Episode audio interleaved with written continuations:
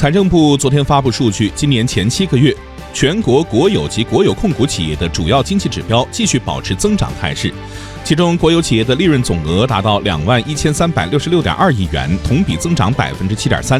与此同时国有企业的应交税费同比增长百分之零点五呈现低速增长态势减税降费政策效果显著。